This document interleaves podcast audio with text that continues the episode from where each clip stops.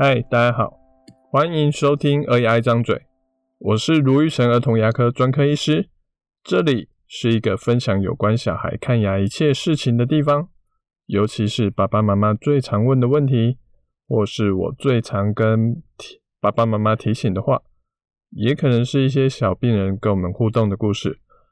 如果你还想了解更多，请直接 Google 卢玉成，你会找到更多我写的故事与内容。今天是第四集了，这次我想跟大家分享一个令我印象深刻的病人。我每次来到诊所之后，第一件事情都是先看一下今天有哪些病人，大概要做哪些事。如果是第一次来的病人，助理们也会注记一下。病人会今天可能是什么问题？这次有个病人小宝，他是我第一次看到的病人。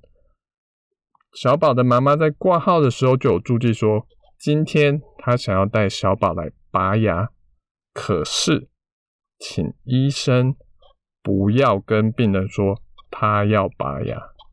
这种要求，说实在的，我们也不是第一次听到了，但有些家长还是会觉得说。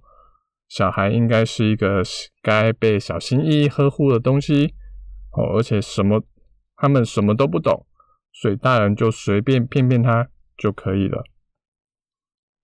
今天如果病人是三岁、四岁，我觉得可能还有机会糊弄得过去。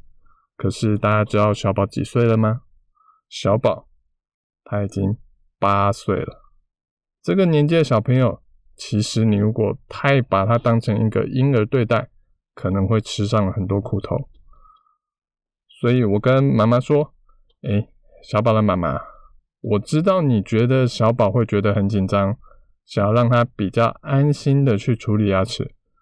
可是我不觉得小宝的年纪会这样子轻轻松松的被糊弄过去。我先问妈妈一个问题，说妈妈。”今天你想要拔的那颗牙齿是那种很摇晃、会摇的牙齿吗？妈妈跟我说，她有摇过那颗牙齿，不会晃，完全不会动，所以才要来找医生拔。我听完觉得大事不妙，哦，跟妈妈说，如果今天是很摇的牙齿，可能还有机会在小朋友还没来得及注意之前，就一下子就把它拔掉了。可是完全不摇的牙齿。势必得上麻药。请问妈妈，当小宝看到一个明显看起来不是检查的工具的时候，他看到我们打麻药的工具的时候，小宝很有可能会问：这个是什么？那妈妈希望我们怎么去跟小宝说？我可以配合你，可是妈妈可以想一下，我们要怎么去跟他说这个东西。妈妈有点着急，还瞄了我们一眼，觉得这个医师怎么连这个也不会？哦，希望助理来帮忙，就是缓解一下。可是我们的助理并没有打枪，因为好的儿童牙科医师的助理，其实平时是不太会说话的，因为太多人同时在说话，其实反而会更容易会分心。这点在大人跟小孩身上都会是一样的。妈妈最后焦急地说：“你就随随便便骗他就好了，不行吗？”哦，我给了妈妈一个苦笑，说：“不然我们先看一下小宝的状况，看可以怎么处理。如果是很摇的牙齿，我们可能有机会可以照你说的处理。可是如果真的不会摇动，妈妈可以想一下，你希望怎么跟小宝解释？我们就真的请小宝进来诊间了。果然，小宝一进来。”就先看我们桌上摆了什么，有没有什么奇怪的东西。我知道小宝很紧张，所以都会先跟他说：“诶，我还没有看过你的牙齿，你先躺下来借我看一下。要做什么，要用什么工具，我保证都会跟你说。你有帮我的忙，我才可以去帮你的忙。”我拿起牙科最常用的检查工具——镜子，跟小宝说：“诶，你的手借我。”你摸摸看，会痛吗？不会哈，好，用手摸不会痛，放嘴巴也不会痛。小宝虽然十分的紧张，但他真的摸完发现不会痛之后，才张开嘴巴让我们可以开始检查。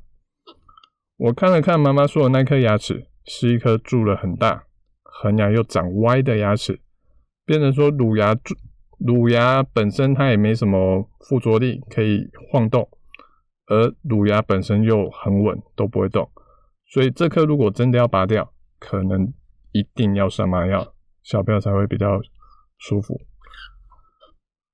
我跟妈妈说了一下状况，妈妈就点点头，示意我用眼神示意我就去把这颗拔掉。哦，那妈妈我就说 OK，好，那就请助理拿了我们麻药的工具。可是小宝一看到我们要上麻药了，立刻嘴巴就闭了起来。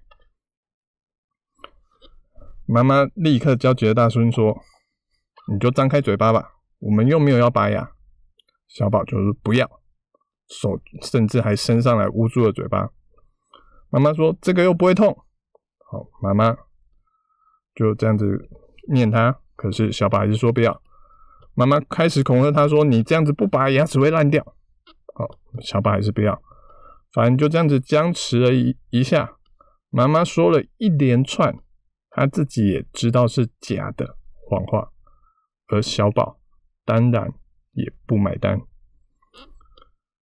妈妈既然听不进去医师的建议，也不希望尝试医师的做法，那他自己的方式，小朋友又不买单，最后妈妈就坚持了一下，最后只落下了狠话说：“你以后牙齿烂掉就不要求我来带你去看牙医。”好，就这样带着小孩离开了。其实，如果小宝妈妈能跟医师有一点点互信的话，很有可能结果就会不太一样。我自己是个只看小孩的儿童牙医，常常会接到别的诊所介绍过来的小病人，许多家长都会好奇的说：“诶，为什么他在别的地方很紧张，可是来我们这边却会愿意去配合我们做的要求？”其实很多时候，我们就只靠着两个简单的原则：第一个，不骗不骗小孩。第二个，说话要算话。我们不会大剌剌的跟小朋友说，我们今天要打针。我们会用一些比较委婉、小朋友比较可以接受的字词，譬如说，我们会把打针说成是滴药。我们虽然不见得会主动跟他说，哎，今天要滴药哦。可是，当如果小朋友真的有问题，我们也不会骗他说，明明要做的，跟他说不会做。我会明白的跟他说。对，今天就是要低药。你越尊重小孩，小孩也会越相信你，他才会愿意去配合你。另外，我们会明确的去定出一些规则，讲好规则，讲好奖励，还有讲好惩罚。哦，像是说数到三没有哭，哦，我们就可以休息一下。数到三，你还没有坐到椅子上面。爸爸妈妈在外面等你，数到十很安静，爸爸妈妈回来陪你。在儿童牙医的诊所里面，你不会听到像这种对话。数到三，我要生气喽！一、二，我再给你一次机会。一、二，快一点，我已经要生气了。一、二，像这种状况，小孩通常不会相信你真的会生气。反而会自顾自的继续做他你不希望他做的事情。所以，当有些小朋友他可能在一般的牙医诊所哭一哭，爸爸妈妈就说好啦好啦，不要做了。哭一哭，牙医师本人可能也说好啦好啦，不要做了。他会觉得说，诶，我只要一哭就非常非常的有效，他就会拼命的哭下去。可是，在我们诊所，小孩会发现我一哭。爸爸妈妈就跑到外面去了。当我变安静，爸爸妈妈诶又回来了。所以他也会慢慢的去练习，说我要怎么样做才能把爸爸妈妈留在我们身边。那他就会知道说我要怎么去配合看牙齿，怎么样去表达他的不开心，而不只是用哭用动来表示。像我大概几个月前的一个五岁弟弟阿贵，他也是嘴巴有很多颗牙齿要治疗，要补牙，要抽神经，也要做牙套。他每次来的时候都哭得稀里哗啦的。哦，这些治疗可能都是要半个小时以上。有一次，他看到我给上一个病人一个扭蛋奖品，他看起来非常喜欢，也非常的想要。可是因为他不乖，我就跟他说。只要你有变乖，没有哭，没有闹，我就可以给你一个扭蛋奖品。最后的结果呢？哦，你以为他马上就变乖，然后拿到奖品吗？没有。哦，其实他到最后一颗牙齿治疗完，虽然他很想要这扭蛋奖品，可是看牙的过程他都还是哭的。我还是没有去给他他想要的奖品。不如说，我觉得如果他哭了，我还是给他的奖品，那小孩他就会觉得说，我只要一哭，不管牙医师说什么，我都可以得到我的奖品。这样反而给奖品是鼓励他继续去用哭用闹来做事情。不过我跟他下了另外一个约定，跟他说，下次检查牙齿的时候，如果你有变乖，我会给你一个扭蛋。三个月后，阿贵回来追踪检查。照理说，每次看牙的经验都在哭，很多大人都会觉得说啊，他会不会从此以后就害怕看牙医？那阿贵怎么样呢？他进来的时候虽然看得出来他表情很紧张，可是，一样他就先瞄了一下我们的桌面，问我说：“诶，今天有要滴药吗？”我跟他说：“没有，我们今天只是检查而已，我们不滴药。”阿贵就哦。好，然后就脱鞋子，坐上椅子，然后就乖乖的让我们检查，检查个五分钟，好，他就涂完氟，我就让他下来，然后就说：“你今天牙齿刷得很干净，很棒。”然后因为我那天看诊的病人有点多，我就希望说赶快让他出去，我赶快去看下一个病人。结果阿贵跳下诊疗椅跟我说：“我这次有变乖，我要扭蛋，你上次有答应我了。”好。陪同看诊的阿嬷跟我都笑得超开心的哦，因为惊讶着阿贵竟然记得三个月之前的约定呢。哦，我当然也就开开心心的，虽然会有点迟到，我就让他好好的去扭我们的一个扭蛋机，得到一个专属于他的奖品。大人以为小孩什么都不懂，可是五岁的阿贵跟我们说。他会记得大人三个月之前给他的承诺。让小孩哭着看牙是残忍的事情吗？这问题我不知道。